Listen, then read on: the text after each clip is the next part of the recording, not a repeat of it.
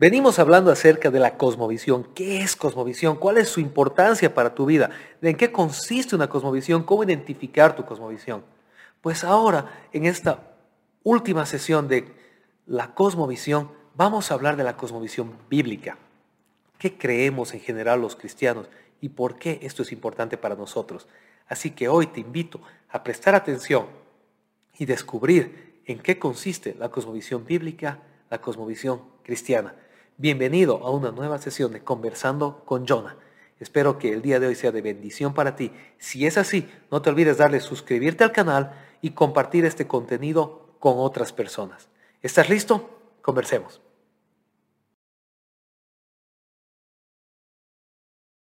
Ok, Hemos venido hablando y definiendo qué es una cosmovisión, qué tipos de cosmovisión existen, hemos visto cuáles son los componentes de una cosmovisión y hemos visto que la importancia de esto es que la cosmovisión es tu manera de percibirte a ti mismo, de percibir el mundo y la realidad que te rodea y la cosmovisión al final de cuentas va a definir y va a informar tu ética, tu moral, tu sentido de valor, tu sentido de propósito y además va a informar la relación como la manera, perdón, como tú te relacionas con el mundo que te rodea y como tú evalúas, juzgas e identificas la libertad y la validez de las acciones de los demás y las tuyas propias y tu relación con la sociedad.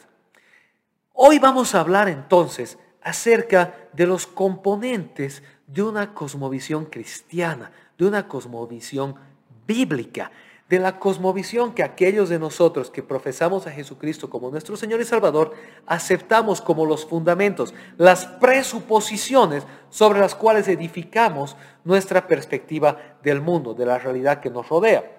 Si estuviste viendo los anteriores tres videos, te habrás dado cuenta que hemos hablado brevemente de, estos componentes como partes, como unos apéndices de los videos anteriores. Pero hoy nos vamos a enfocar un poquito más en la cosmovisión bíblica cristiana. Entonces, Empezaremos por el principio. ¿Por qué hablamos de una cosmovisión bíblica?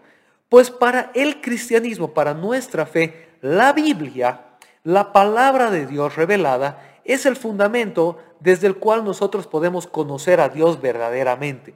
La cosmovisión cristiana entiende y afirma que en, el libro, en los libros del canon bíblico, los 66 libros del canon bíblico, han sido inspirados por Dios para que las personas santas que los han escrito, esto dice 2 Timoteo 3:16, las personas santas que los han escrito, las hayan puesto eh, y dirigidos por el Espíritu Santo para transmitirnos la verdad divina. Es decir, la Biblia, la palabra de Dios es la que nos informa la realidad acerca de Dios y del mundo que nos rodea.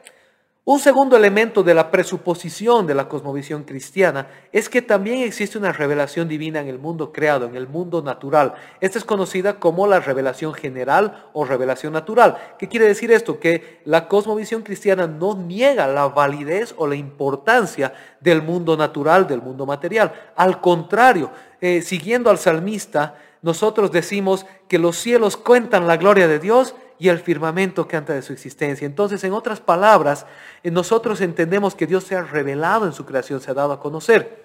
Sin embargo, la creación, la revelación natural material, es insuficiente para, para darnos a conocer la plenitud de Dios. La revelación natural, la revelación general, el, mundo creado, nos permite entender y descubrir que hay un Dios, que este Dios es trascendente, que este Dios es todopoderoso. Eh, pero no nos permite conocerlo personalmente. El conocimiento personal, relacional, íntimo de Dios llega a través de la escritura, de su revelación en el canon bíblico.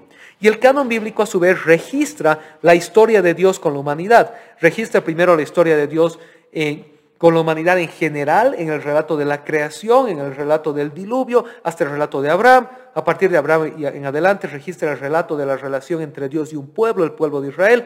Con la venida del Señor Jesucristo registra la manifestación absoluta de Dios hecho hombre, Jesucristo, Dios hecho hombre, caminando entre nosotros y dándose a conocer. Y finalmente, a partir de ahí registra la revelación de la relación entre Dios y su iglesia, su pueblo.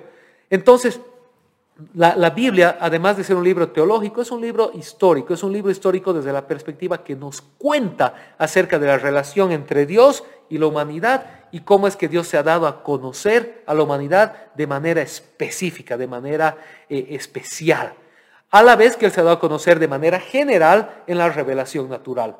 También los cristianos entendemos que la revelación especial o la Biblia y la revelación natural o el mundo material no están en conflicto, sino que están en armonía y se informan el uno al otro. Cuando hay contradicciones entre ambas revelaciones, entonces quiere decir que la interpretación que uno tiene es incorrecta, no que la revelación esté equivocada. Es decir, ni lo que percibimos del mundo natural, ni lo que descubrimos en la revelación específica, la Biblia, están equivocados. Si hay una contienda entre ambas, quiere decir que nuestra interpretación es la que está mal y se debe descubrir la manera adecuada de interpretar estas revelaciones de tal manera que estén en perfecta armonía como Dios está en armonía. ¿Qué otros elementos tiene la cosmovisión cristiana? Bueno, la cosmovisión cristiana, el elemento obviamente más importante, trascendental, fundamental, ontológico de la cosmovisión cristiana es Dios mismo. Existe un Dios. Existe un Dios que es creador, existe un Dios que es superior a la creación, es, es, un Dios eterno. Este Dios es causa en sí mismo, es decir, Él no tiene una causa, no tiene un principio, no tiene algo que lo haya creado. Él es la causa primaria. Él no necesita una causa, pues Él es la causa. Él no necesita de algo o de alguien para subsistir, pues Él es la vida misma. Y Él ha generado, es la causa, es el origen de todo cuanto existe. E, ese aspecto de la cosmovisión cristiana es un aspecto trascendental a todas las cosmovisiones teístas. Todas las cosmovisiones teístas tienen esta misma perspectiva. La diferencia entre la cosmovisión cristiana y las otras cosmovisiones teístas es que en la cosmovisión cristiana nosotros, uno, afirmamos que Dios se ha dado a conocer, que nosotros podemos conocerlo a Él, que podemos saber quién es Él. Además afirmamos que Él está activo en la creación, que Él sigue presente en la creación. No es que Él es parte de la creación, sino que Él está en actividad, que Él sostiene la creación por medio de su poder y que además se relaciona con su creación, que es el ser humano. Y en algunas ocasiones, cuando su voluntad lo determina, Él hace milagros. Él irrumpe con el mundo natural y hace algo sobrenatural. Bueno, además, como este Dios se ha dado a conocer y es posible conocerlo, entonces sabemos quién es este Dios. Y desde la cosmovisión cristiana, este Dios es un Dios trino, la Santísima Trinidad. Padre, Hijo y Espíritu Santo, tres personas en un solo Dios. Dios en tres personas, una sola esencia, una sola naturaleza, tres personas, Padre, Hijo y Espíritu Santo. Además de eso, nosotros como cristianos creemos y entendemos que la segunda persona de la Trinidad, el Hijo, se encarnó, se hizo hombre y habitó entre nosotros. Y este Jesús, eh, fue la persona de Jesucristo, Dios mismo, la segunda persona de la Trinidad, se hizo hombre. Esto la Biblia llama el misterio de la encarnación, pues es misterioso, es algo que escapa al concepto, al entendimiento humano, como de la eternidad divina, la segunda persona de la Trinidad Dios mismo se hizo hombre y habitó entre nosotros y nos mostró la gloria absoluta de Dios. En su vida terrenal, Jesucristo era 100% Dios a la vez que 100% hombre. No es que era medio Dios, medio hombre, no es que era un Dios disfrazado de hombre ni un ser humano divinizado. Él fue 100% divino y 100% humano. Eran los dos en uno solo. Por lo tanto, Jesús pudo representar a la humanidad delante de Dios a la vez que pudo dar a conocer a Dios completamente a la humanidad. En la muerte en la cruz, Jesucristo obró la redención de la humanidad. Su muerte vicaria en la cruz tiene una serie de implicaciones. En primer lugar, su muerte en la cruz fue el ejemplo para nosotros del amor absoluto, la entrega y la abnegación absoluta. El amor perfecto se dio a conocer en la cruz.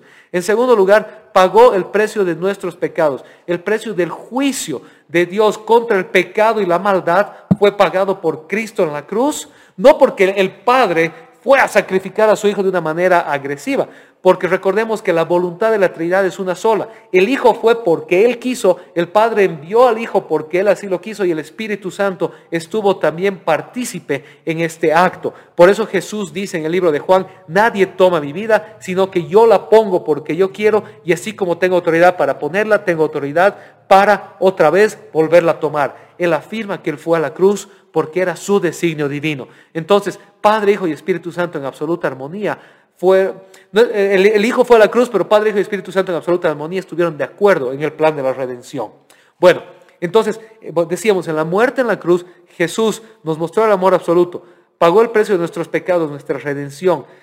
Además, venció sobre las huestes de maldad. Dentro de la cosmovisión cristiana existe un mundo espiritual, un mundo espiritual que está además habitado por ángeles y por seres demoníacos, seres, seres contrarios a Dios. Y Jesucristo en la cruz los despojó y salió victorioso contra el poder de Satanás, de los demonios y de las tinieblas. Entonces, eh, la muerte de Jesús en la cruz tiene una serie de connotaciones que todas estas son importantes. Fue realmente la redención absoluta, la restauración absoluta del orden divino en su relación con la humanidad. Creemos que Jesús efectivamente murió en la cruz. No es que simplemente aparentó morir o no es que la parte divina de Jesús lo dejó en la cruz y solo murió el ser humano. Jesús, Dios hecho hombre, 100% Dios, 100% hombre, murió en la cruz, estuvo en la tumba y resucitó al tercer día. Resucitó efectivamente al tercer día y se presentó con pruebas. Eh, completamente convincentes a los discípulos y a un grupo grande de personas. Esto lo redacta el libro de Lucas, el libro de Hechos, el libro de Juan, el libro de Mateo, como también lo redacta el apóstol Pablo en Primera de Corintios, lo menciona el apóstol Juan en su primera y segunda epístola de Juan, lo menciona el apóstol Pedro en las epístolas de Pedro. En cada una de estas ellos dicen que nosotros estamos hablando no de algo que nos dijeron, sino de lo que vimos con nuestros ojos, tocamos con nuestras manos. Él resucitó y efectivamente resucitó. Y así como Cristo resucitó, ascendió al cielo volvió otra vez a su gloria divina, demostrando ser Dios, y entonces en el día de Pentecostés Él envió al Espíritu Santo a irrumpir a la humanidad, inaugurando el reino de Dios en la tierra, el reino del Mesías, y llenando las vidas de todos aquellos que creen en Jesucristo por la fe. Toda esta historia son partes fundamentales de la cosmovisión cristiana. Existe un Dios, un Dios trascendente, un Dios creador, un Dios todopoderoso. Este Dios está relacionado con su creación. Este Dios se ha dado a conocer tanto en la creación como en su revelación específica, la Biblia, la palabra de Dios, la historia de Dios en la historia. Además de que este Dios se ha dado a conocer, Él se ha encarnado, ha habitado entre nosotros en la persona de Jesucristo, dándose a conocer efectiva y absolutamente al ser humano, dándose a conocer tal como Él es. Además, en la cruz, Él ha ganado nuestra redención y la victoria absoluta sobre la maldad, ha resucitado entre los muertos y ha enviado a su Espíritu Santo a habitar en aquellos que creen en Él. Además, la cosmovisión cristiana afirma que como todo esto es verdad, también un día al final de los tiempos Jesucristo regresará en poder para juzgar la maldad y separar lo malo de lo bueno y entonces poner el fin a esta historia y rehacer la creación conforme al diseño original de Dios, al diseño de una creación perfecta en la cual no hay maldad, en la cual no hay corrupción, en la cual no hay tristeza. Mientras esto suceda, Dios está extendiendo sus brazos de salvación para todo aquel que quiere recibirlo por medio de la fe. En ese tiempo Jesucristo ha establecido su iglesia, su iglesia que tiene una serie de metáforas que le representan su cuerpo, su novia, su templo, pero la iglesia no es otra cosa que la asamblea, el grupo de aquellos que han aceptado a Jesucristo y que lo glorifican a Él y que lo adoran a Él y que están llevando y siendo testigos de su mensaje al mundo entero. Además, finalmente, todo esto implica en la vida diaria que los cristianos, llenos del Espíritu Santo de Dios y, aceptando el señorío de Cristo sobre sus vidas y creyendo en la realidad del Dios, del Dios divino, todopoderoso, entonces viven su vida en adoración a Dios, buscando agradar a Dios con todas las áreas de su ser, con su ética, con su moral, con toda nuestra vida. Entonces la cosmovisión cristiana informa nuestra manera de ver el mundo, informa nuestra manera de ver la creación, informa nuestra manera de ver a los demás. Los dos grandes mandamientos son el fundamento, el cimiento de toda acción cristiana, o por lo menos deberían serlo. Amarás al Señor tu Dios con todo tu corazón, con toda tu alma, con toda tu mente y con todas tus fuerzas, y amarás a tu prójimo como a ti mismo. Entonces el amor, el amor absoluto a Dios y el amor absoluto al prójimo, son los fundamentos que informan la fe cristiana. Y pero, pero, tú puedes decir, entonces amarás a tu prójimo como a ti mismo. ¿Qué pasa si yo no me amo? Bueno, pues Jesús, por eso en, el libro de Juan, tanto en el Evangelio de Juan como en la primera epístola de Juan, eh, ya después el apóstol Juan reflexionando en esto, escriben y dice lo siguiente, muy claramente, un nuevo mandamiento les doy, que se amen los unos a los otros como yo los he amado. El autoamor del cristiano es un resultado del amor de Dios en uno que fluye a través de uno hacia los demás. Entonces esa pregunta es en realidad una falsa pregunta, es en realidad la pregunta a una caricatura del mandamiento, es en realidad una falacia de hombre de paja, pues está atacando un argumento que no se ha presentado. Pues la Biblia no dice amarás a tu prójimo como a ti mismo, pensando que tú tienes un autoamor suficiente como para amar a los demás. La Biblia enseña que el amar al prójimo como uno mismo nace únicamente como el resultado de amar a Dios con todo nuestro ser y de recibir de Dios un amor que para amar a los demás. Sin embargo, el amor es en la verdad, pues la Biblia también es clara que el amor no se refiere a un amor romántico, a un amor liberal, a un amor que aplaude y dice que todo está bien, sino un amor que habita en la verdad, un amor que muchas veces exhorta, confronta, disciplina, pero que lo hace en el mayor espíritu de amor, buscando el bien de uno, buscando el bien de los demás y buscando el bien de la sociedad. Así que eso es básicamente, en gran resumen y a grosso modo, lo que es una cosmovisión bíblica, lo que es una cosmovisión cristiana, lo que creemos los cristianos y cómo en lo más, más, más fundamental estamos unidos y deberíamos vivir de esta manera todos aquellos que profesamos ser discípulos de Jesucristo, hijos de Dios y vivificados por el Espíritu Santo. Espero que esto te haya ayudado a entender un poquito lo que es el cristianismo, lo que creemos, por qué lo creemos y a por lo menos cuestionarte y preguntarte más acerca de la fe cristiana y desear investigar un poco más y Dios mediante también un día aceptar el amor de Jesucristo en tu vida y la renovación del Espíritu Santo y ser parte de esta hermosa familia de la fe que nosotros creemos que como dijo Jesús es realmente el camino y la verdad y la vida la cual nos une al Padre, al Creador de todas las cosas. Que Dios te bendiga. Nos vemos en una próxima ocasión.